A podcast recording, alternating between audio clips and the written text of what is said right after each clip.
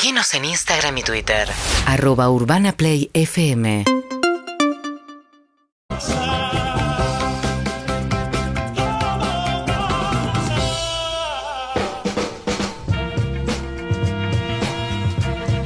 Fede Yáñez e Ignacio Fusco de los Aztecas con nosotros en la mesa.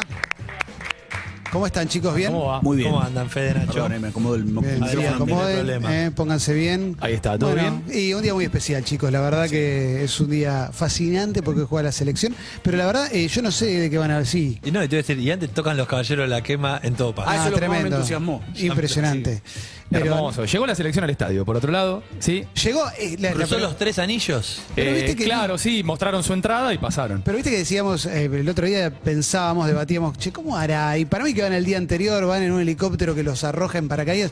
Fueron en cuatro combi, lo más bien, la gente, eh, eh, y Claro. llegaron. Sí, Hermoso. sí, sí, sí, sí, vinieron todos en un remis. Ya pasó la epopeya de- del Sí. 20 de diciembre donde Epopeya. Pero también convengamos que acá se debe haber armado una estructura de vallas y de control que no hubo el día del obelisco. No, Cuando es verdad, estábamos es diciendo, verdad. por ahí no pasa un camión, ¿eh? no, no hay posibilidad. Bueno, ustedes lo vieron en vivo y en Sí, directo claro, ahí, por era eso. como, ¿eh? Sí, Hermoso sí. la gente trepando en la General Paz. Qué buena onda, loco. Eh, y vamos entonces a hablar de los hits de la escaloneta. Sí. Eh, o sea, vamos a hacer un paseo por audios, historias, momentos. eh, ¿Qué pensó Messi cuando hizo el topollillo? Dibu contando su atajada en el último minuto de la, de la final. ¿Qué le dijo Scaloni a Montiel antes de la definición por penales? Vamos a viajar un poquito a diciembre. Buenísimo. Del, Sería como del la año manija pasado. post-mundial. Claro. Buenísimo, buenísimo. Una cosa así. Eh, Vieron que Woz toca en el entretiempo. De hecho, Sí, probó claro. hoy al mediodía. Sonido ahí en el, en el Monumental. él y muchos más, porque está la. Conga, la Tila M. Eh, sí, el, Ariel. Totora, Sí, eh, Ferpa. Ferpa. Ferpa abre. En el Ferpa. Pero vuelve a tocar. Ah, bien, bien. Qué fenómeno, Ferpa. Yo Gran abrazo. propongo, en lugar de vos, eh, vamos al momento número 10. Eh, el señor Lucas Requena en su canal de YouTube armó una canción con la declaración de Messi después de Holanda. Eh, por favor, en lugar de vos, en el Monumental hoy, pongan esto, momento número 10. Sufrimos demasiado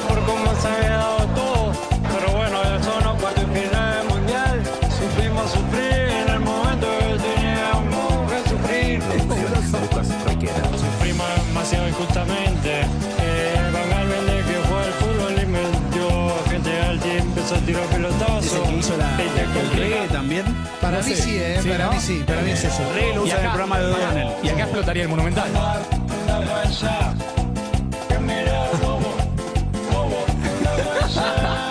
Muy buen tema. Igual es un buen tema. eh. Lindo, está bueno. El autotune en el mejor jugador del mundo. ¿Qué mirá, Bobo? ¿Qué mirá? Bobo que va también a estar presente en, en nuestras oraciones. Eh, Querido Bobo.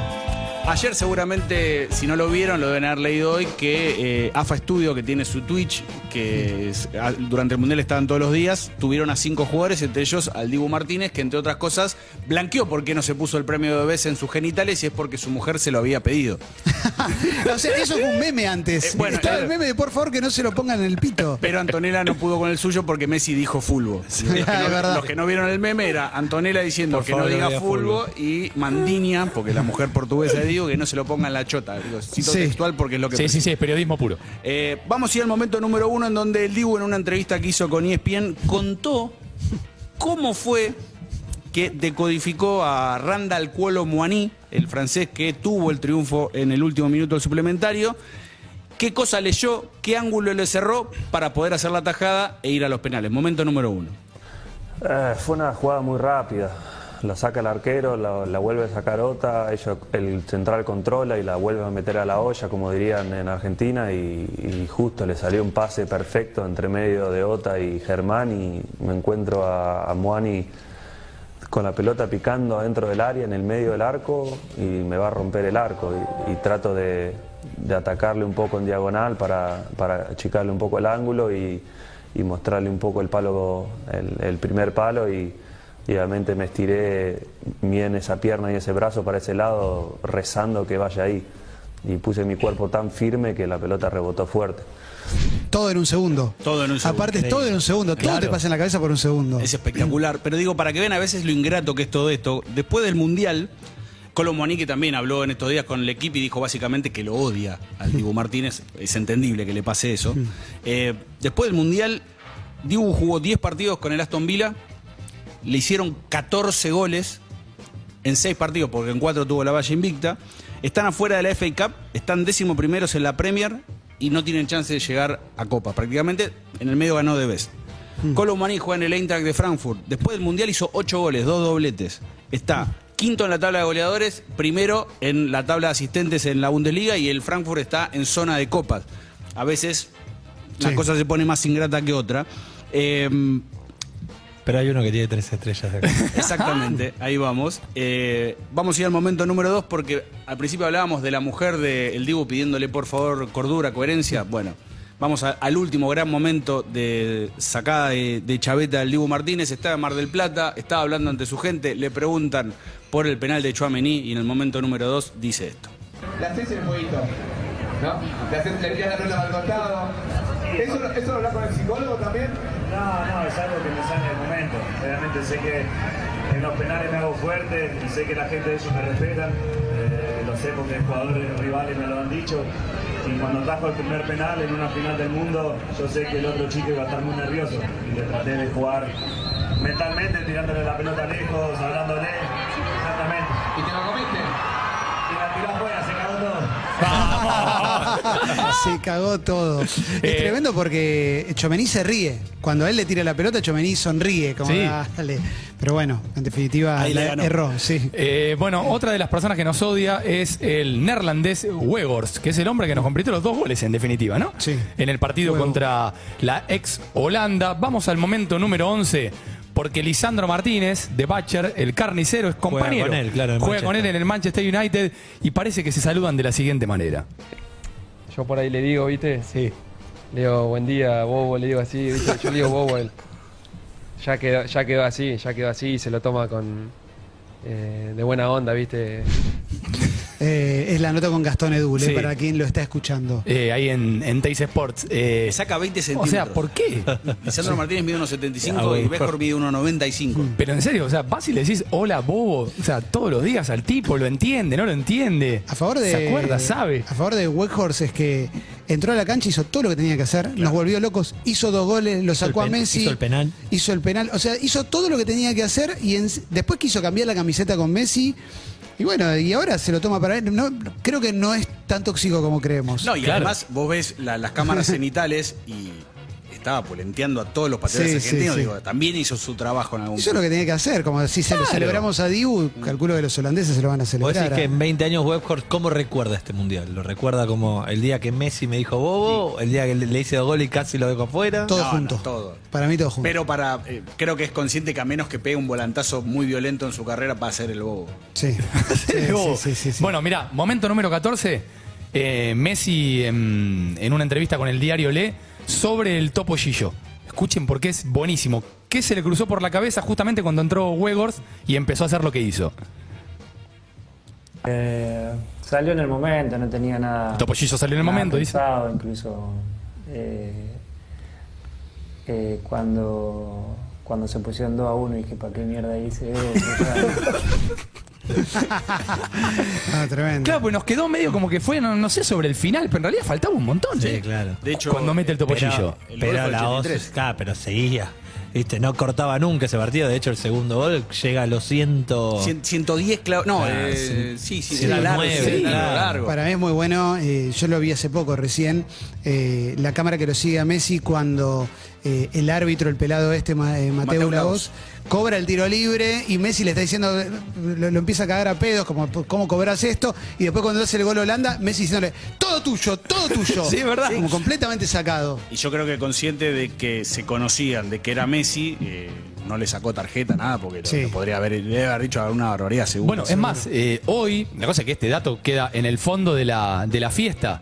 Si Messi, si Messi mete dos goles, llega a los 100 con la selección argentina y con meter solamente uno es el gol 800 de su carrera. Y si mete- O sea, de otra manera el partido se vendería así, pero ahora como está en el medio de la fiesta, ¿qué te importa? No, hablando de Messi y barbaridades, eh, una de las cosas de las cuales siempre hemos hablado acá, que estamos esperando que llegue Sean Eternos 2, la, la versión del Sí, Mundial, claro. porque seguramente deben tener eh, material hermoso. Y uno de los materiales que, si bien yo creo que todos lo vimos, eh, no tiene la repercusión que está teniendo, que es, termina el partido, termina la transmisión oficial, le dan un micrófono a Messi para que le hable al estadio.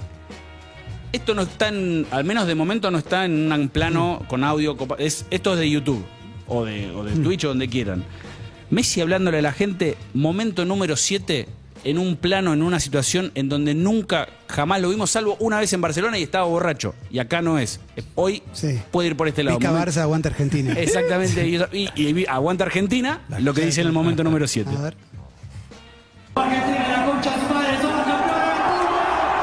Muy bueno. Pero pará, esto es. Eh, o sea, recién terminó el partido, ya le entregaron la copa, ¿no? Todo. Todo. Todo, después de eso le, todo le después. tiran un micrófono que no se vio en la transmisión oficial. Muy bueno eso, muy bueno. Messi sacado, aparte que y por eso estoy esperando con las cámaras oficiales de bueno, FIFA lo debe tener, no creo que lo libere, pero sí los que están haciendo el documental porque debe estar, debe estar muy Qué bueno. buen momento ese, nunca lo había visto. No, no, yo tampoco. ¿En serio no lo había visto? No, no, no. no. Bueno, por Muy eso bueno. me sorprende, o sea, pensé que había mucha gente que no lo había visto, pero bueno, evidentemente hay más gente todavía que no lo vio. Muy bueno. Es genial el, el Messi real, que es el Messi que putea. Sí, sí, igual lo vimos ¿No? todo el mundial al Real. Claro, Messi, sí. Messi Real estuvo todo el mundial, eso creo que contribuyó bastante también a lo que pasó. Eh, bueno, muy divertido. Vamos al momento número 13. De vuelta, eh, una entrevista de Gastón Edul en Teis Sport. Ahora con Rodrigo de Paul.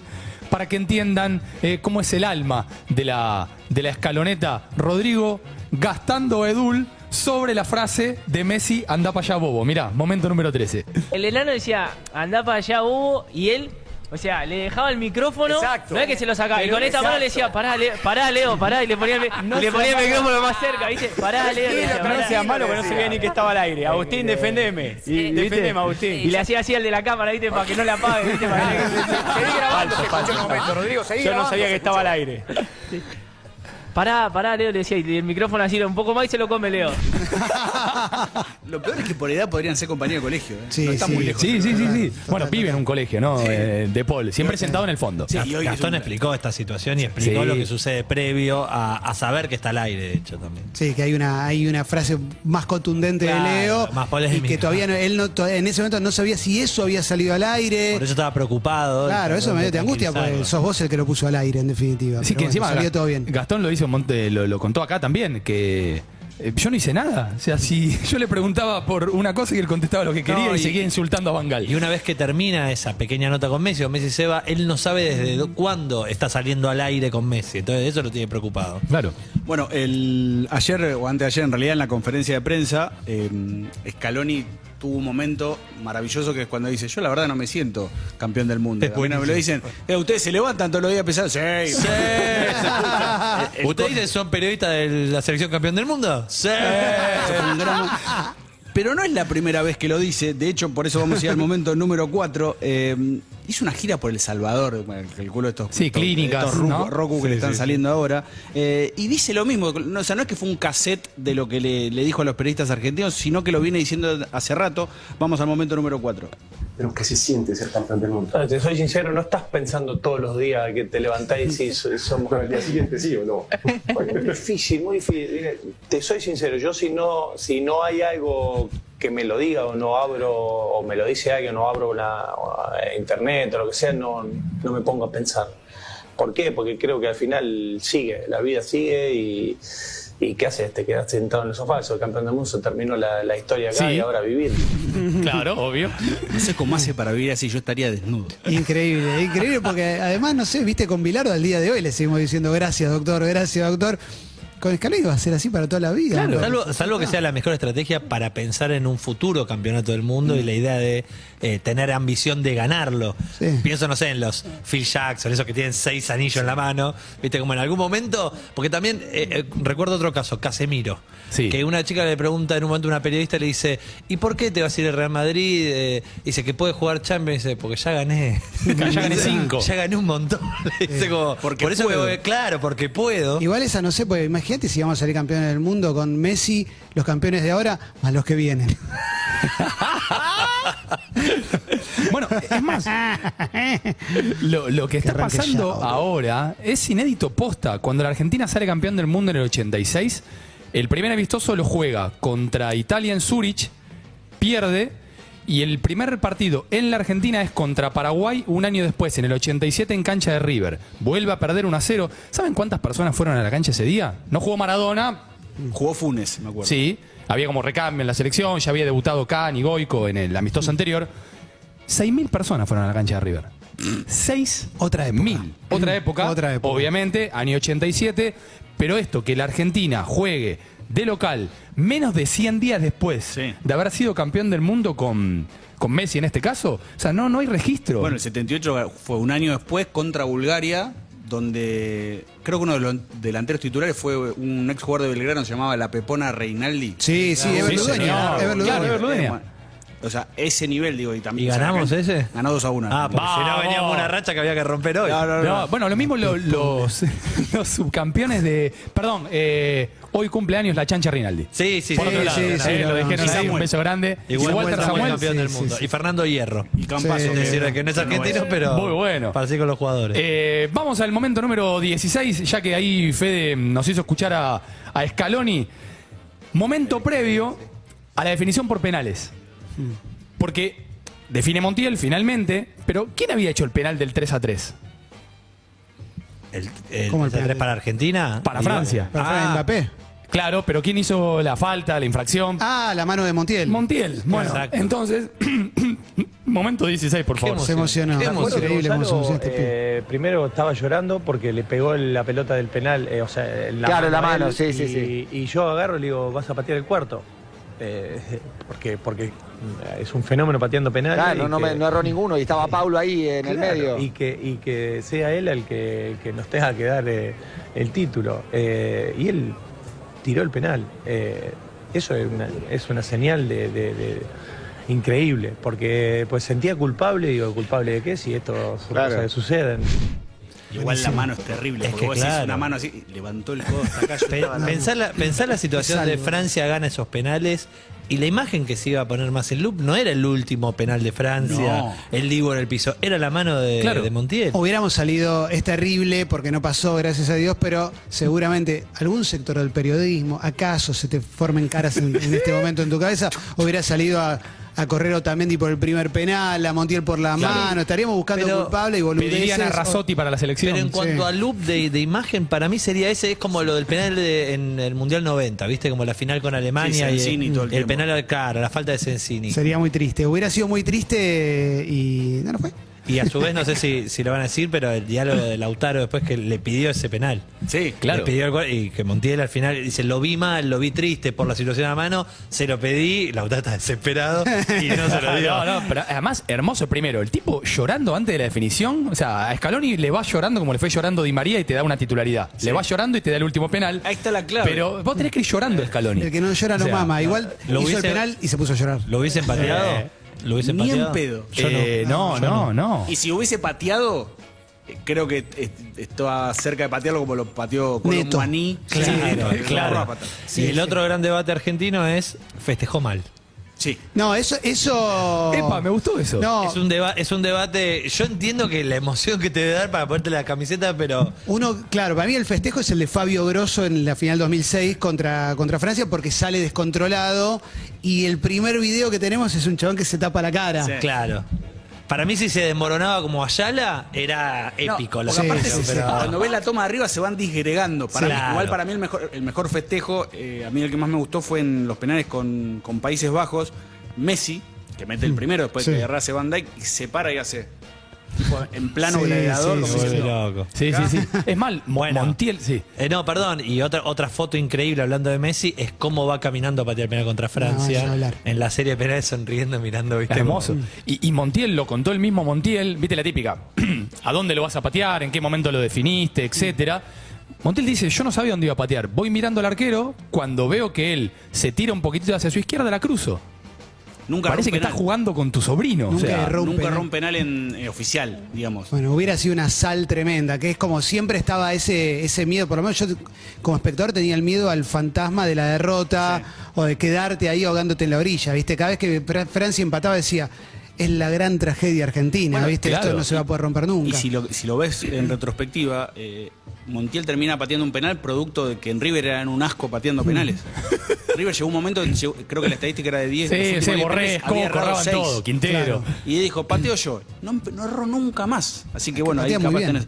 Eh, un año y medio antes de que Argentina salga campeón, eh, poca gente sabía que existía el Cuti Romero. Ni hablar. algún sector del periodismo, obviamente su familia, los, los hinchas de Belgrano. Eh, el Cuti es uno de los 19 jugadores que tuvieron su primer mundial en Argentina. Bien. Tiene tres títulos como profesional: la Copa América, la finalísima y el Mundial. Arabia Saudita fue titular, México suplente entró en el segundo tiempo, Polonia, Australia, Países Bajos, Croacia, Francia titular. Solo salió contra Países Bajos y contra Arabia Saudita. Arabia Saudita, el recuerdo en cancha era, antes de empezar el partido, el Cuti está tocado. Sí, ¿para qué lo pusiste? ¿Para qué lo pusiste? Y después recordemos el segundo gol de Arabia, donde el Cuti no llega. No llega ahí, sa- saca boleto, por eso lo saca contra México, lo pone a Lisandro. En el momento número 3 cuenta eh, la foto, una de las fotos más lindas que dejó el Mundial, que es cuando le grita en la cara el 3 a 2 a Mbappé y por qué Sí. lo había gritado. Eh, estamos de acuerdo que es el descerebrado más hermoso que tenemos en el. Y sí, la el verdad que sí. Ahí pa- palmo a palmo. Ota también, ¿eh? Ota ahí, bueno, la, la- la trifecta, justamente, arquero y los dos centrales, esto decía Otamendi.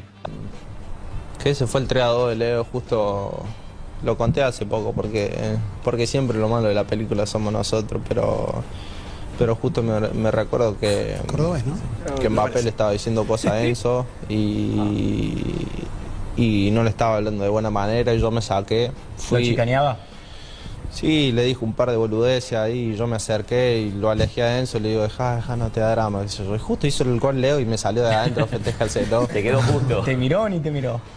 No, porque, porque voy y se lo festejo en la cara y justo veo que sale corriendo, entonces veo y justo le habían tirado un pelotazo y digo, no fue gol y acá se lo viene de contra. Estaba mirando justo eso. Sí, Digo, viste que hace como que- Mbappé sigue en situación de Sí. jugada porque no se Sí, sí, sabía sí, en sí, ese sí. momento. Digo, si este le gritó el gol y sigue la jugada. Y un, y un dato no menor es eh, el verdadero apodo del Cuti. ¿Cuál es? El apodo familiar es, según su abuela, mi negro orejudo. Muy bueno. Muy Muy bueno. bueno, muy no, bueno. Me darían las, no me darían los, los huevos de decirle Este mi verano negro, en no. Carlos Paz con el negro Álvarez, ¿no? Eh, hay que hacer enojar a Mbappé, porque Mbappé, de hecho, a lo último tiene una que se mete al área y nadie lo quiere tocar para no hacer penal, la, la que La despeja Dybala. Dybala. La Dybala. Pero Dybala la despeja porque se le va un poquito larga, si no, Porque te Enzo Fernández lo llegó a molestar ahí suavemente Sí. y vino el otro, pumba. Sí, sí, sí, terrible Mbappé, ¿eh? Eh, vamos al momento número 15, el gol recreado en la playa, ¿recuerdan? El gol de Ángel Di María, hasta ese momento nunca jamás una selección había jugado un primer tiempo a ese nivel en una final de la Copa del Mundo, encima contra el último campeón. Di María cuenta el gol, ¿vieron la definición? ¿Se la acuerdan? Que él patea, parece como que patea mordido, la pelota pica y por eso se le levanta a Lloris, pero en la escaloneta, momento número 15, todo está pensado, muchachos. Cuando venía la pelota ya había hablado antes con, eh, con Tocali, el preparador de arquero, Sí, y me ¿cómo había ahí? dicho que, que salía siempre muy, muy rápido abajo a tapar. Eh, y cuando venía la pelota, nada, lo único que pensé fue intentar como cruzarla levantándola y cuando vino le, le pegué medio de, de sobrepique para, para que pase. Nadie me cree, pero lo hice. Yo no sé si lo dijo Yo le ya. creo, ¿eh? Pero yo no sé si se- lo dijo, pero estaría bueno que le pregunten si no lo aprendió de Osil. Que, es, que se retira hoy junto con Boyan Krikrik. ¿Eh? Es verdad, ¿viste? Se retira, se retiran y, los otro, dos. y otro dato que hizo, o encontró un periodista español, eh, Messi y Bojan son, eh, son parientes, porque sus tatarabuelos eran hermanos. Muy buena, muy buena esa. salió yo elijo creer igual. Muy buena. Recordemos que todo esto es a velocidad. Sí, también no, no. para tomar la decisión de tratar de pegarle el claro. sobrepique. Y pensando en, hoy, hoy lo charlamos un poquito al principio del programa, dentro de los mejores goles de finales del mundo, el de Di María, si no es el mejor, pega en el palo. No me estoy acordando otros, pero no, para la- mí... la- eh, la- el, de Carlos Alberto, aquel del 70, Ese lo tienen el de pelea abriéndole la pelota a la derecha. para, Bueno, mí, para mí es mejor este, es una jugada que arranca de nuestra... El de campo. Valdano para mí es precioso. Sí, yo te iba a decir. El de Valdano es precioso. Sí. Eh, Para mí supera a Di María. ¿eh? El de Petit está bueno también. El de Petit es un lindo gol, es El de Ronaldo el primero es lindo. el de Ronaldo también. Pero así en- como, como, como obra máxima me parece que es Carlos Alberto y Di María, no Sí. mucho más. Eh, bueno, no, el de Iniesta arrancan en desde el lateral Ah, derecho, Iniesta es lindo. la tocan. Es más, hay un documental de la televisión española en donde todos los que participan de la jugada la van relatando. Muy Y bueno, muy bueno. Después te paso el video que está muy Dale, bien. dale. Para Muy empezar a, a retirarnos, eh, hoy en la cancha ah, van a haber un núcleo muy cerrado de, de periodistas muy chicos porque hubo 131 mil pedidos de acreditaciones donde claramente todos o casi todos caímos en la volteada para que no. Una de las personas que va a estar, y por eso nos vamos al momento número 8, es para mí el momento más mediatizado de un periodista en la Copa del Mundo, un periodista argentino que no trabaja en Argentina, que se llama Jorge de Alessandro y que si ya lo viste 10 veces, velo la vez número 11. El medio campo cambió el estilo. Porque muy ya bueno el esto. 4 el 4-3-1 fuera. Doble pivote fuera. Eh, Brasil juega con Casimiro fuera. España juega con, con carrozas en el medio campo fuera. Yo pensé que se iba Ganó el vértigo. viendo en vivo. El fútbol cambió. Los tres volantes de Argentina vuelan. Vuela, es otro fútbol, presidente. Cambió el pivote. ¿Qué pivote? ¿Qué pivote? Acá habla Ese es el hijo de. Lorenzo Sanz. Llamamos a Enzo Ferrari. Enzo, mandanos tres Fórmulas Colorado. Tres rojos le mandamos. Y a Eccleston. Porque, claro, teníamos que llamar a Eccleston porque el chico McAllister juega en el Brighton. Ellos se hicieron así. Escúchame. 80 memes en un minuto te tira. Y eso. Eh, Griezmann. Adiós. Y Rabiot. Adiós. ¿Qué me está contando? Ahí estuvo el partido. Y Messi, que leyó el carril del 8. Se metió y jugó solo Messi. Todavía está solo. Todavía Qué está fenómeno. solo buenísimo. Qué fenómeno, ¿eh? Lo, lo contó Enzo Fernández en, eh, en AFA Studio. Dice, nunca me sentí tan, tan cómodo en un partido como en ese primer tiempo. Toda la pelota me la daban a mí. Y Griezmann me corría, yo la tocaba y no alcanzaba. Y así todo el tiempo. Hoy Alessandro, además de ir al partido de la selección, antes recibió un reconocimiento en cancha de San Lorenzo. Sí, por su arquero. pasado en San Lorenzo. Ah, claro, sí, sí, sí. Eh, Arquero, ex arquero. Traslado la misma pregunta de los mejores goles de finales a la mayor diferencia entre dos equipos en una, en una final. Argentina con Francia, me parece, pues duró 80 minutos a tope. A este nivel, que Francia, Italia, Mundial 70 y... Y Francia-Croacia. El- La bala de Sí. 2018, pero que fue. No fue tan avasallante como. Como eh, los contu- 80 minutos de Como Argentina. contundente. Fue tipo, tac, me haces un gol, te hago otro. Sí. Pero no, no fue. Pero esto era un, esto parecía no, un este loco. parecía que estaban jugando un loco. Es más, yo en el único momento donde empecé a dudar de que esto fuera real fue cuando la gente empezó a hacer ole ole y mi instinto bilardista dijo, no, no, no, no, ¿por qué A mí- están haciendo esto? A mí mi miedo me, me surge cuando arrancó el segundo tiempo. Dije, y no se puede hacer un primer tiempo tan brillante, ganar 2 a 0 y salir de la misma manera en esos 15 minutos de descanso. Y se los vio tan concentrados, sosteniendo ese, esa forma de juego. Y dije, no, bueno, algo raro estoy viendo. Gonza decía Francia-Brasil en el 98, ahí hay una Sí. gran diferencia también, Sí. con un Zidane en su mejor momento. Y bueno, el gol de Petit. Y, bueno, Scaloni eh, contó que él se dejó llevar por esos 70 minutos brillantes y lo, y lo saca Di María. y el tipo después cuenta, de- la verdad, ahí me equivoqué, dice, pero, pero lo dijo el mismo día de la Y lo final. dejó de Paul demasiado tiempo. Claro, claro. Lo, Eh, lo- lo mismo sucedió, ahora se me van los partidos, con un cambio defensivo que hace. No recuerdo si contra Holanda. Contra Holanda. Contra Holanda, Pesela claro. hace unos cambios. Pesela, de hecho, hace la falta que el, Claro, del exacto. libre. El cambio defensivo que en el momento sí, sí, no sé si era claro para con el diario después los a dos. Eh, Espectacular. Vamos a cerrar con el momento número 17. Viajemos de vuelta a Lusail. Montiel está por patear el penal. Es la voz de Pablo Giral con Matías Martín en la TV pública. En el momento en el que no sabíamos si lo erraba, si no lo erraba, todavía no éramos campeones del mundo. Señoras y señores, si convierte Gonzalo Montiel, si convierte Gonzalo, Argentina será campeón del mundo. Va Montiel, va Gonzalo, va Montiel, Impresionante. Tremendo. Yo encima lo vi en una, proyectado en una pared de 10 por 20. Muy bueno. Esto no. No sé si nos va a volver a pasar algo así. ¿eh? A este nivel, con esta emoción, todo, increíble. Fuera de micrófono hablamos, escu- escucharon una vez el relato de Peter Drury. Sí, increíble. Increíble. Para mí todos los relatos estamos, el de Andrés Cantor está muy bueno también, y el de Rodo de Pauli también está bueno. Para mí todos los relatos tienen un valor, en, en- sobre Y todo el, con esto. y el del Tano contra México es. Sí, sí. Sí, sí, sí, tremendo, tremendo. Muchachos, increíble, ¿eh? Qué, manera de prepararnos. Qué, qué manija que sean las ocho y media de la noche ya mismo para ver a Argentina. En un partido donde yo le preguntaba a Clemen, ¿lo- ¿se los imaginan más en un feliz cumple? ¿Se los imaginan como medios distraídos? Pero lo dijo, panameño. lo dijo Paredes el- la semana pasada. Tiene que ser 15 minutos, dos tiempos de 15 minutos y después festejemos. No, no, no, no, yo quiero ver a Cuti Romero ponérselo a un panameño. Eh, y Un se levanta todo el estadio. un panameño le da de ir al servicio militar, son re chiquitos. Usted lo sabe mejor. ¿El 11 titular es el 11 que jugó la final del mundo? Y eso lo dijo el Sí. otro día y por lo, lo poco que lo, lo poco que logré conseguir debería ser ese. O sea que hoy debería ser Dibu, Molina, Cuti, Otamendi, Tagliafico, De Paul, Enzo. Enzo, McAllister, Messi, Lautaro y Di María. Qué Chicos, cosa hermosa. Gracias, gracias por esta última poesía. Abrazo. Todo pasa, todo pasa, todo pasa, todo pasa. Y me río solo, ¿no? Todo pasa. Con un café o con una cerveza en la mano. Desde el Seguinos Seguinos en Instagram y Twitter. Arroba Urbana Play FM